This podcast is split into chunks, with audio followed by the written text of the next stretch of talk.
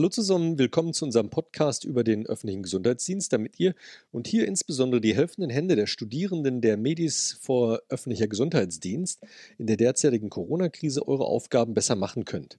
Heute sprechen wir mit Dr. Claudia Kaufold, ehemals Leitung des Gesundheitsamtes Berlin Charlottenburg-Wilmersdorf, die uns per Telefon zugeschaltet ist. Claudia, was ist das eigentlich mit diesem Infektionsschutzgesetz, was ja abgekürzt IFSG gefühlt in dieser Zeit in aller Munde ist. Worum geht es dabei? Das Infektionsschutzgesetz ist ein Bundesgesetz. Gesundheit ist ja sonst Sache der Länder, aber beim Infektionsschutzgesetz ist es bundesweit geregelt. Es dient der Verhütung und Bekämpfung übertragbarer Krankheiten beim Menschen.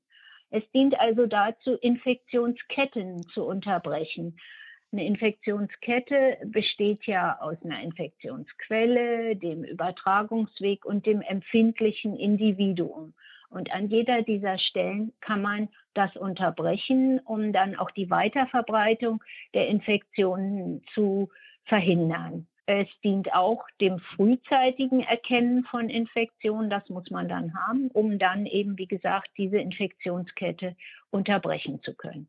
Woher weiß denn das Gesundheitsamt, wer denn da erkrankt ist? Ja, im Infektionsschutzgesetz ist eine Meldepflicht vorgeschrieben. Das heißt, ein Arzt oder Ärztin oder Pflegepersonal oder Leiter von Gemeinschaftseinrichtungen müssen dem Gesundheitsamt melden, wenn sie eine Krankheit, eine Infektionskrankheit diagnostiziert haben oder den Verdacht darauf haben oder auch im Todesfall, müssen sie dem Gesundheitsamt melden, wer erkrankt ist. Also denjenigen Betroffenen mit den Personalien müssen sie dem zuständigen Gesundheitsamt, also dem Gesundheitsamt, was in dem Bereich liegt, müssen sie das melden.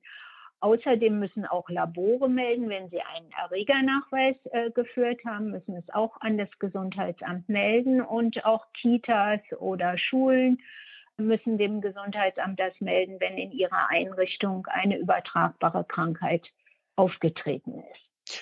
Wir kriegen ja nun mit, dass am Ende alle Daten beim Robert Koch Institut in irgendeiner Form zusammenlaufen. Wie ist denn der Weg von den Gesundheitsämtern bis hoch zum Robert Koch Institut?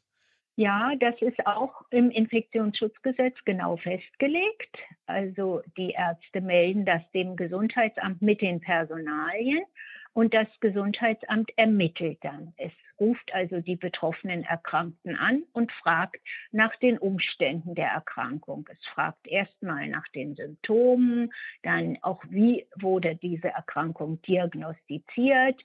Es fragt dann auch weiter nach den Kontaktpersonen, wo sich die äh, Betroffenen aufgehalten haben, je nach Erkrankung eben bezogen auf die Inkubationszeit. All diese Sachen ermittelt das Gesundheitsamt und dann äh, schaut es, ob es unter die Falldefinition des Robert Koch Institutes, ob diese Erkrankung unter die Falldefinition fällt.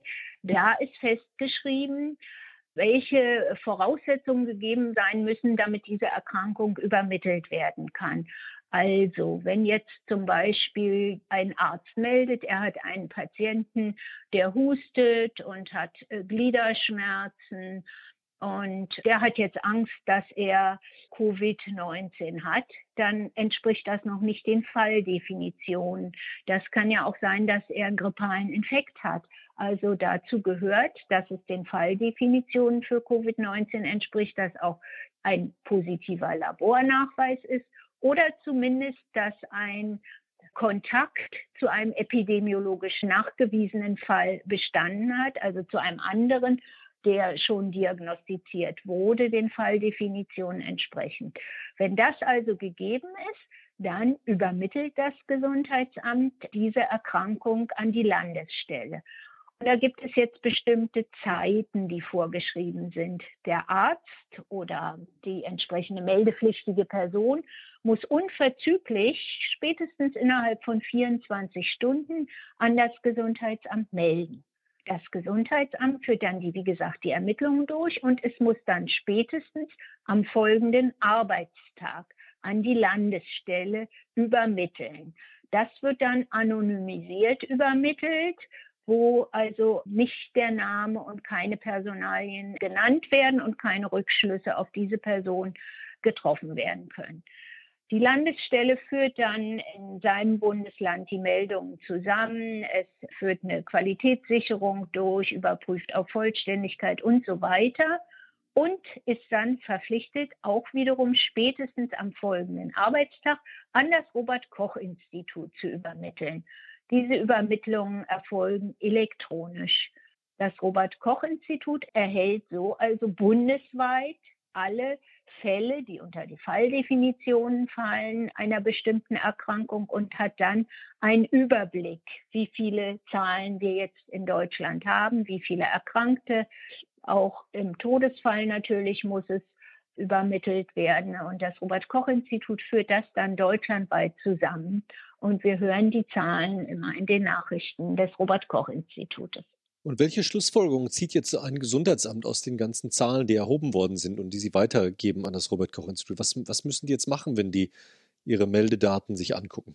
Die Gesundheitsämter führen dann antiepidemische Maßnahmen durch. Das ist auch im Infektionsschutzgesetz festgeschrieben.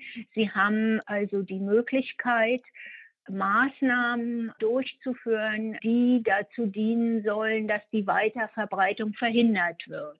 Also das war ja ein spannender Überblick über die Informationen, die man braucht, um in dieser Corona-Krise gesetzeskonform nach dem Infektionsschutzgesetz handeln zu können und insbesondere auch, wie das Gesetz vorschreibt, wie die Meldewege der Erkrankten oder der Daten, die man zu Erkrankten erhebt, weitergeben muss.